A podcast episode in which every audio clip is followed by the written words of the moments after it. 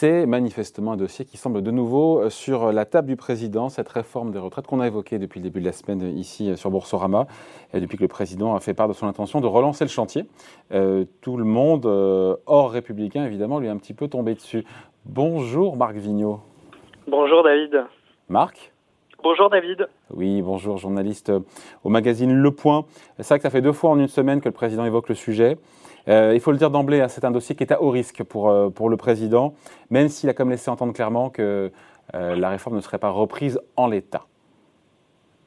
Effectivement, euh, la, la, la, réforme telle qu'elle avait été laissée en plan euh, devant le, le Parlement, c'est-à-dire euh, au Sénat, euh, ne sera pas reprise dans son intégralité. Ça ne veut pas dire toutefois, à mon avis, il faut, faire attention que, que la réforme à point ne sera pas reprise sous une forme ou sous une autre, hein, parce que la, la, majorité y tenait quand même assez pour des raisons de, de réorganisation du système de retraite, le rendre plus égalitaire sur certains aspects.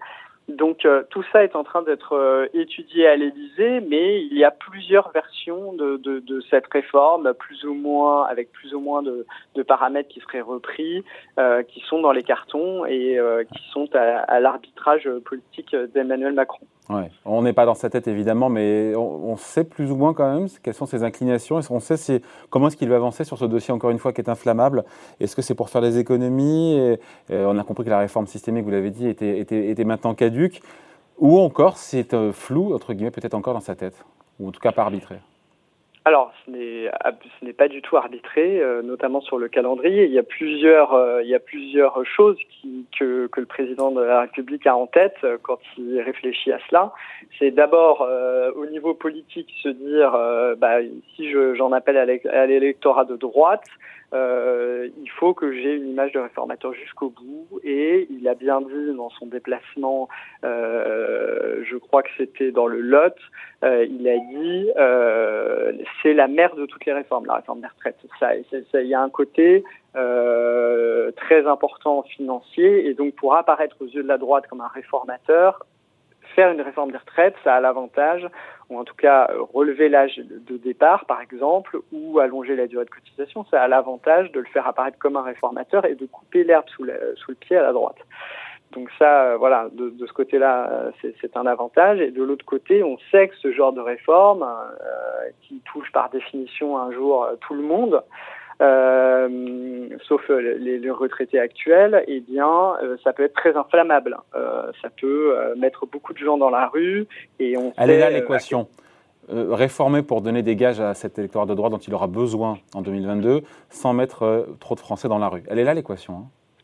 Exactement, c'est euh, un peu, euh, on pourrait dire, une quadrature du cercle, et euh, Emmanuel Macron doit choisir si il attend 2022 et une éventuelle réélection pour traiter ce sujet, parce qu'il pense qu'il devra le, le traiter pour des raisons purement économiques et financières et sociales, ou s'il le fait avant pour des raisons euh, politiques, parce qu'on n'est pas à six mois près. Hein, euh, euh, D'abord parce qu'il y a une chance qu'il ne soit pas réélu, évidemment, et donc euh, il l'aura fait pour euh, pour le, le, prochain quinquennat, mmh. même si une réforme peut toujours être annulée. On a on, on voit souvent que des oppositions qui disent qu'elles vont annuler une réforme une fois au pouvoir, finalement, bah, elles, ne, elles, ne, reviennent pas toujours dessus.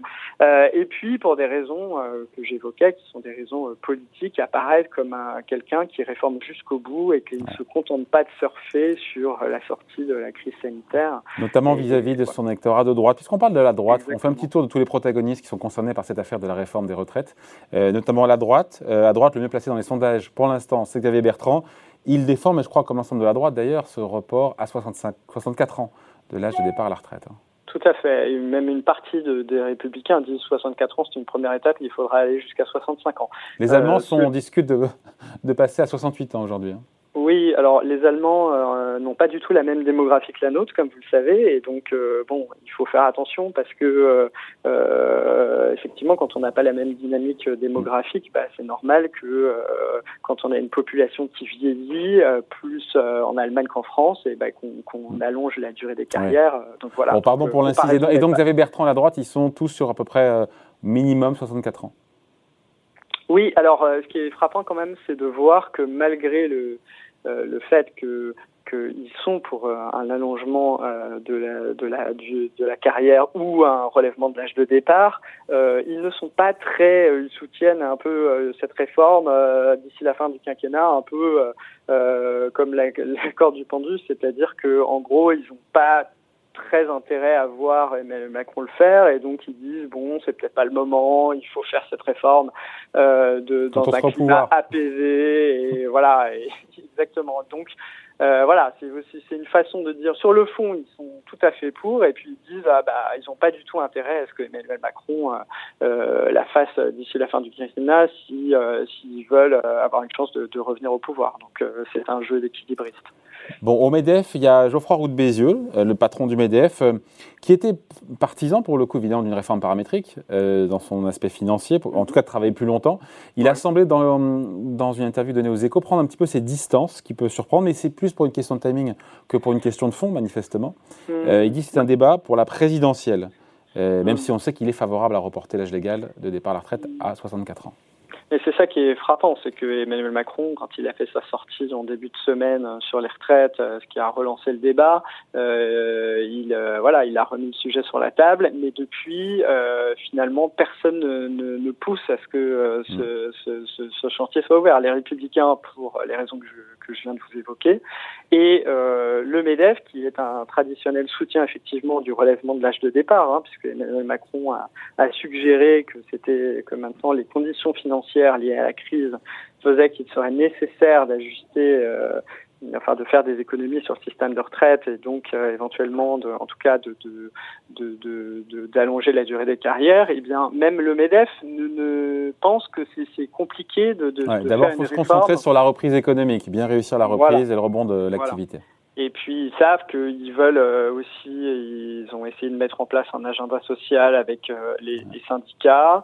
Euh, et donc cet agenda social, euh, si, si les, tous les syndicats sont contre la réforme des retraites, ce qui est le cas, le MEDEF, si pousser pour une réforme des retraites très rapide, etc., ça voudrait dire ne pas écouter leurs partenaires, passer en force, aller très vite et donner l'impression que le MEDEF est toujours en faveur de réformes sont vers une, si on peut dire, une régression des droits sociaux, etc. Donc, euh, en fait, effectivement, euh, le raisonnement de Geoffroy Roux Bézieux, c'est de dire cette réforme, elle est importante, il faut la faire, il faudra reculer l'âge de départ.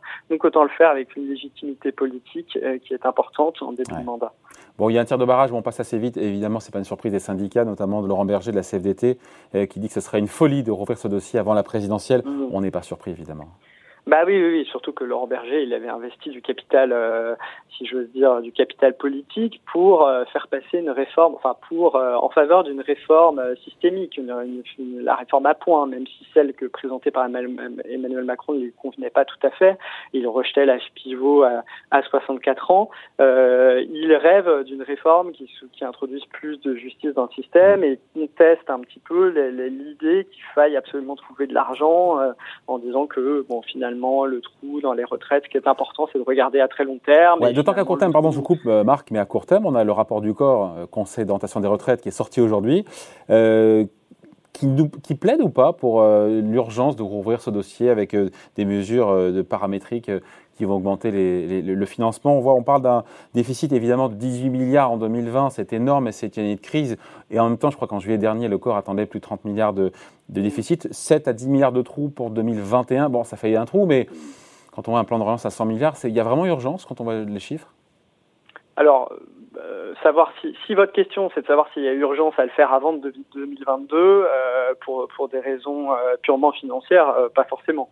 D'autant que tous les économistes s'accordent à dire qu'un régime de retraite peut être déséquilibré au moment d'une crise. Ce qui est important, c'est que le régime revienne à l'équilibre ensuite et voir, voir accumuler quelques excédents pour la prochaine crise. C'est un peu le problème du système français, c'est que les excédents, il y en a rarement.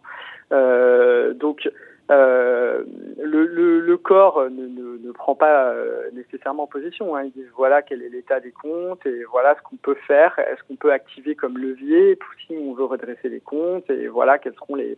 Euh, ils projettent par exemple l'évolution des pensions sur euh, sur les sur les prochaines années en montrant que la pension relative c'est-à-dire que ce que vont percevoir les retraités va forcément diminuer par rapport à l'évolution des salaires. Hein. Donc aujourd'hui, il y a une pension relative qui est assez assez élevé euh, par rapport euh, au, salaire quand on compare au reste de l'Europe, mais dans les prochaines années, parce que les pensions sont indexées sur l'inflation et ne, suivent pas l'évolution des salaires, si on pense que les salaires vont progresser quand même, il faut espérer un peu plus vite que l'inflation, forcément, le rapport entre les pensions et les salaires va se dégrader. C'est-à-dire que le pouvoir d'achat des retraités par rapport aux actifs va se dégrader un petit peu, même si les pensions ne, ne baisseront pas en valeur absolue. Hein, oui, en relatif. Voilà. Et donc, euh, si on veut éviter cela, euh, il faut allonger euh, la durée des carrières. Ouais. Alors, c'est pas, on finit là-dessus, et on manque un petit peu de temps, pardon, Marc, on finit là-dessus. c'est parce que, enfin, ça va dans le sens de ce que, ça ne va pas dans le sens que dit Marine Le Pen, présidente du Rassemblement national, qui nous dit défendre, en tout cas dans ses dernières positions, le retour à la retraite à, à, 60 ans avec 40 années de cotisation. Est-ce que économiquement ça tient la route? Parce que ça va coûter, c'est un coût financier de revenir à 60 ans. C'est pas neutre. Hein? Oui, euh, bah, pour le dire euh, assez abruptement, non, ça tient pas la route. Euh, évidemment, non. enfin, sauf, sauf si on trouve une façon de le financer par ailleurs. Bien sûr, mais bon, le niveau des prélèvements obligatoires en France est quand même euh, extrêmement élevé, le niveau des pensions est plutôt élevé, euh, on travaille moins que tout au long de la carrière que de, dans plein d'autres pays en Europe, et donc euh, on voit pas pourquoi il n'y a rien économiquement qui font l'idée qu'on pourrait partir à la retraite à 60 ans pour des gens qui ont commencé, d'autant plus pour des gens qui ont commencé à travailler à 25, 26, 27 ans, euh, certains cadres, etc., dont l'âge de départ à la retraite aujourd'hui, hein, il faut pas l'oublier, c'est plutôt 60 67 ans, hein, parce que si on ajoute 43, 43 années de cotisation à leur début de carrière, l'âge de départ, en fait, il est plutôt à 67 ans. Donc ça voudrait dire redonner 7 années euh, payées par la collectivité. On a une idée du de on a une idée du coup. Pour ces personnes-là. Ou pas euh, J'avoue que je n'ai pas le coût en tête euh, de cette mesure, mais il serait énorme. Hein. Il serait euh, énorme et il empêcherait de, de, de financer tout un tas d'autres politiques euh, sociales, etc. Et puis il présenterait un, un, risque de faire de faire augmenter la dette, à moins de trouver effectivement des ressources fiscales très très importantes. Ça veut dire faire, euh, ça veut dire augmenter les impôts sur les actifs, voire sur les voire sur les retraités. Enfin, c'est absolument pas réaliste. Et d'ailleurs, Marine Le Pen, dans sa stratégie de normalisation de, de, banalisation de son programme, à mon avis, elle a, elle a un dernier, un, une dernière épine dans le pied et il n'est pas sûr qu'elle tienne là-dessus. Alors elle sait que ça peut. cette position euh, date de début 2020. Depuis, elle s'est pas trop exprimée là-dessus. Mmh. Voilà, et donc du coup, euh, effectivement, je pense qu'elle n'en rajoute pas trop là-dessus, malgré le débat. Il faudrait regarder, mais je ne suis pas sûr qu'elle ait réaffirmé cette promesse euh, après les déclarations d'Emmanuel Macron ces derniers jours, parce qu'elle sait très bien que ça peut paraître totalement irréaliste.